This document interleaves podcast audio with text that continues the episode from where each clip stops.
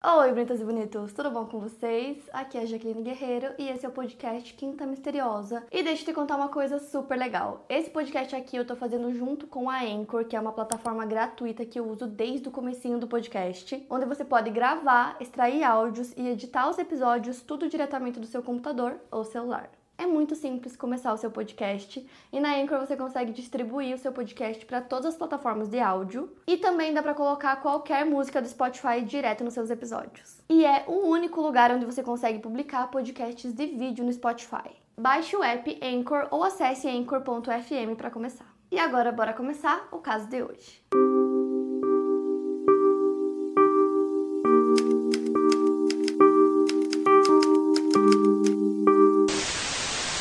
Marianne Beckmeyer nasceu no dia 3 de junho de 1950 em Sarsdet, uma pequena cidade alemã localizada no distrito de Hildesheim, estado da Baixa Saxônia. Seus pais eram da Prússia Oriental, que foi uma província do Reino da Prússia, cujo território ficava a extremo leste do antigo Império Alemão. A Prússia, como uma unidade política, foi abolida em 1932, mas acabou oficialmente em 1947. Nessa época, a Alemanha era dividida entre a Alemanha Oriental e Ocidental. Os pais da Marianne fugiram da Prússia Oriental para Sarstedt e se estabeleceram na cidade, que foi o local onde ela cresceu. O pai dela havia sido membro do ramo militar da organização Schutzstaffel do Partido Nazista, não sei se é assim que pronuncia. E por conta do seu histórico militar rígido, ele também era um homem muito exigente e rígido com a sua filha.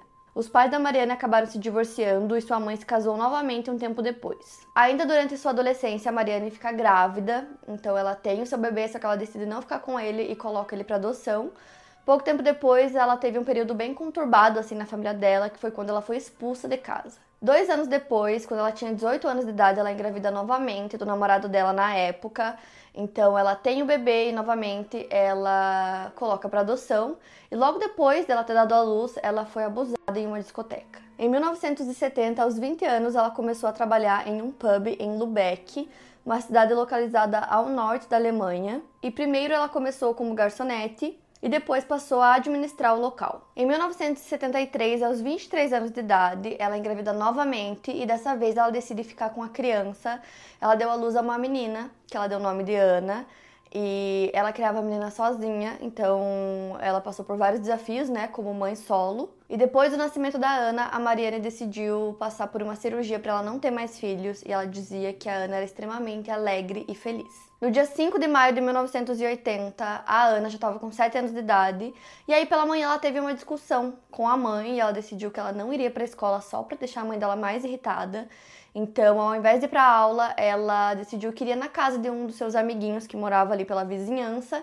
Então, no caminho, ela foi surpreendida por um homem que a sequestrou. Esse homem se chamava Klaus Grabowski, vizinho da Mariane e da Ana. Ele era um açougueiro de 35 anos de idade na época e as principais características físicas que o descreviam eram sua barba e o fato dele ser um homem careca. Ele decidiu manter a Ana em cativeiro em sua casa por algumas horas até que ele a estrangulou utilizando um par de meia calça. Ela foi amarrada com força, colocada em uma caixa de papelão, a qual Klaus enterrou na margem de um rio próximo em uma cova rasa. O Klaus foi preso no mesmo dia porque a namorada dele fez uma ligação para a polícia e o denunciou. Então, à noite, a polícia foi até lá e ele foi preso. É, pouco tempo depois, eles já encontraram o corpo e ele acabou confessando o crime. Disse que ele tinha realmente cometido o assassinato, mas que ele não tinha abusado da criança.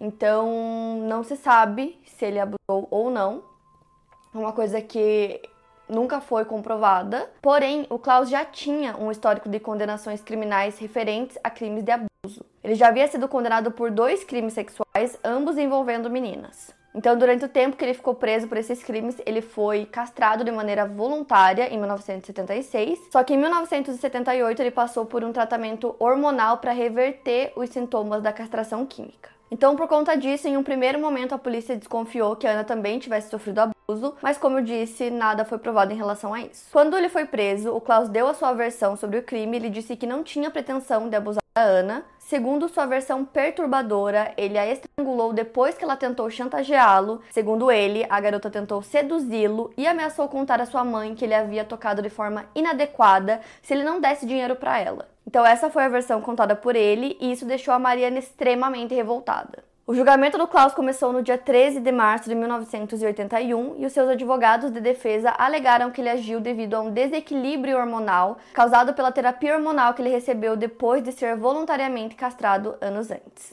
Na época, os criminosos sexuais na Alemanha eram castrados para evitar que eles cometessem crimes sexuais novamente. Em teoria, esse não era necessariamente o caso do Klaus, já que ele decidiu ser castrado de maneira voluntária. No terceiro dia do julgamento, no dia 6 de março, a Mariana escondeu em suas roupas largas e levou ao Tribunal Distrital de Lubeck uma pistola semiautomática compacta calibre 22. Ela conseguiu entrar com essa pistola escondida sem que ninguém percebesse. Ela apontou para o Klaus e disparou oito vezes.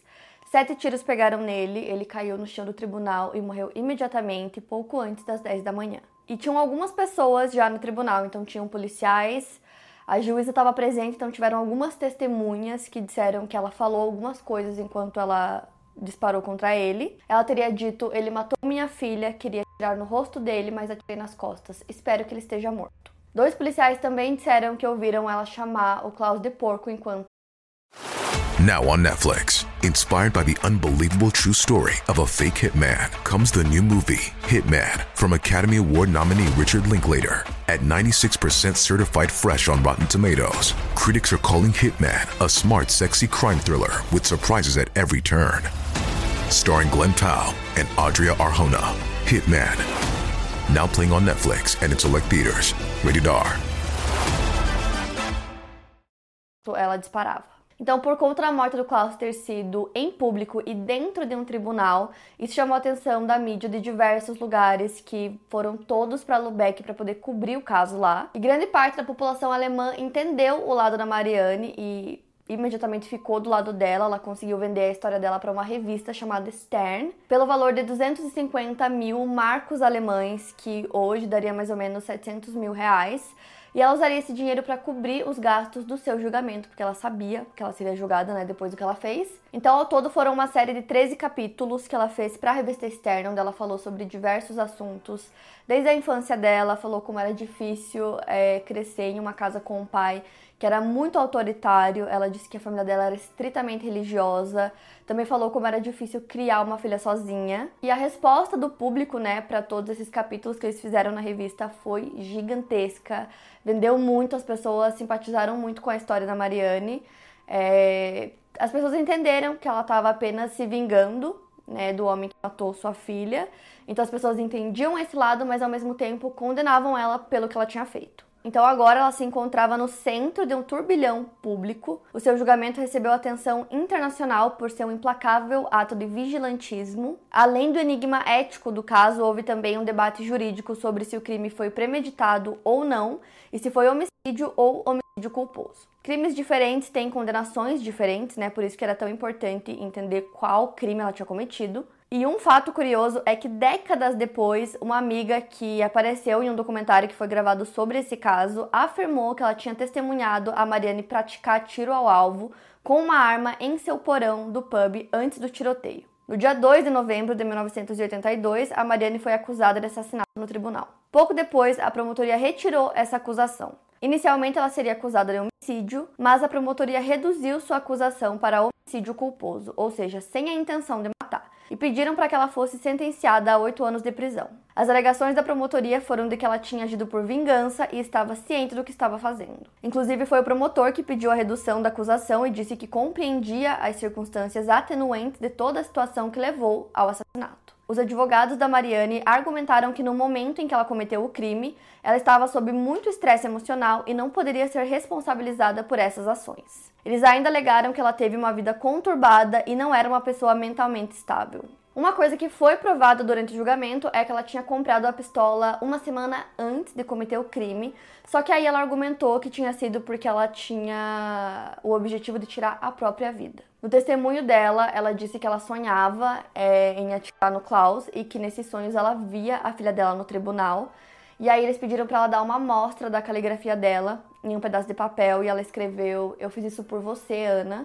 E desenhou sete corações que as pessoas acreditavam que era por os sete anos de vida da sua filha. Uma coisa que ela contou também é que um pouco antes de cometer o crime, ela ficou sabendo que ele queria dar uma declaração, né, o Klaus no caso, E aí, pra ela foi a gota d'água, porque ele tinha dito, né, que a Ana tinha chantageado ele e ela disse que ela sabia que ele viria com outras mentiras sobre a vítima, que no caso era sua própria filha. Foram 28 dias de negociações até que eles chegassem em um acordo em relação ao veredito. Apenas quatro meses depois da abertura do processo, no dia 2 de março de 1983, a Câmara do Tribunal Distrital de Lubeck condenou Mariane por homicídio culposo e ela foi sentenciada por posse ilegal de arma de fogo. Sua sentença foi de seis anos de prisão. Em alguns lugares da Europa, Mariane era um símbolo da frustração dos cidadãos em lidar com uma taxa de criminalidade crescente. A agência de notícias alemã NDR descreveu esse caso como o caso mais espetacular de justiça vigilante na história alemã do pós-guerra. A Mariane foi batizada de Mãe da Vingança e ela ficou conhecida dessa forma. Teve uma pesquisa também, de acordo com o Instituto Allensbach, onde uma maioria de 28% dos alemães considerou sua sentença de seis anos como uma penalidade apropriada por suas ações.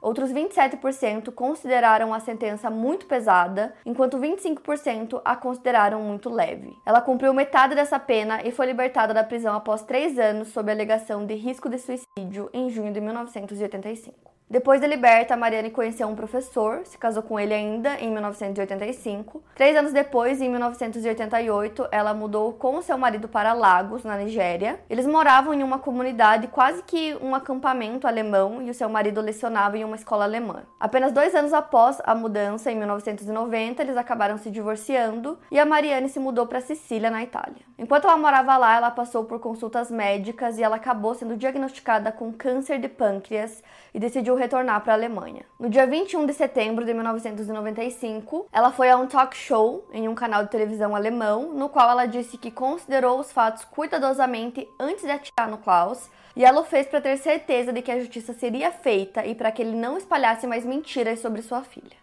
A Mariane faleceu aos 46 anos de idade no dia 17 de setembro de 1996. A causa de sua morte foi o câncer de pâncreas que ela já tinha descoberto, e antes de falecer, ela pediu para que o repórter Lucas Maria Bomer, do canal NDR, a acompanhasse em seus últimos dias de vida com uma câmera. Ela foi enterrada no mesmo túmulo que sua filha Ana no cemitério Burgtor de Lubeck.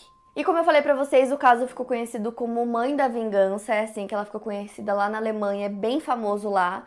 E é muito difícil encontrar informações sobre esse caso, sobre a vida da Mariane. Eu trouxe tudo que eu consegui achar. E eu acho esse caso muito interessante porque quando aconteceu, muitas pessoas ficaram do lado da Mariane e não queriam que ela tivesse condenação alguma, não queriam que ela fosse presa. E é isso, para mais casos, siga o podcast Quinta Misteriosa e aproveite para avaliar em 5 estrelas se você gostou. Obrigada por ouvir e até o próximo caso.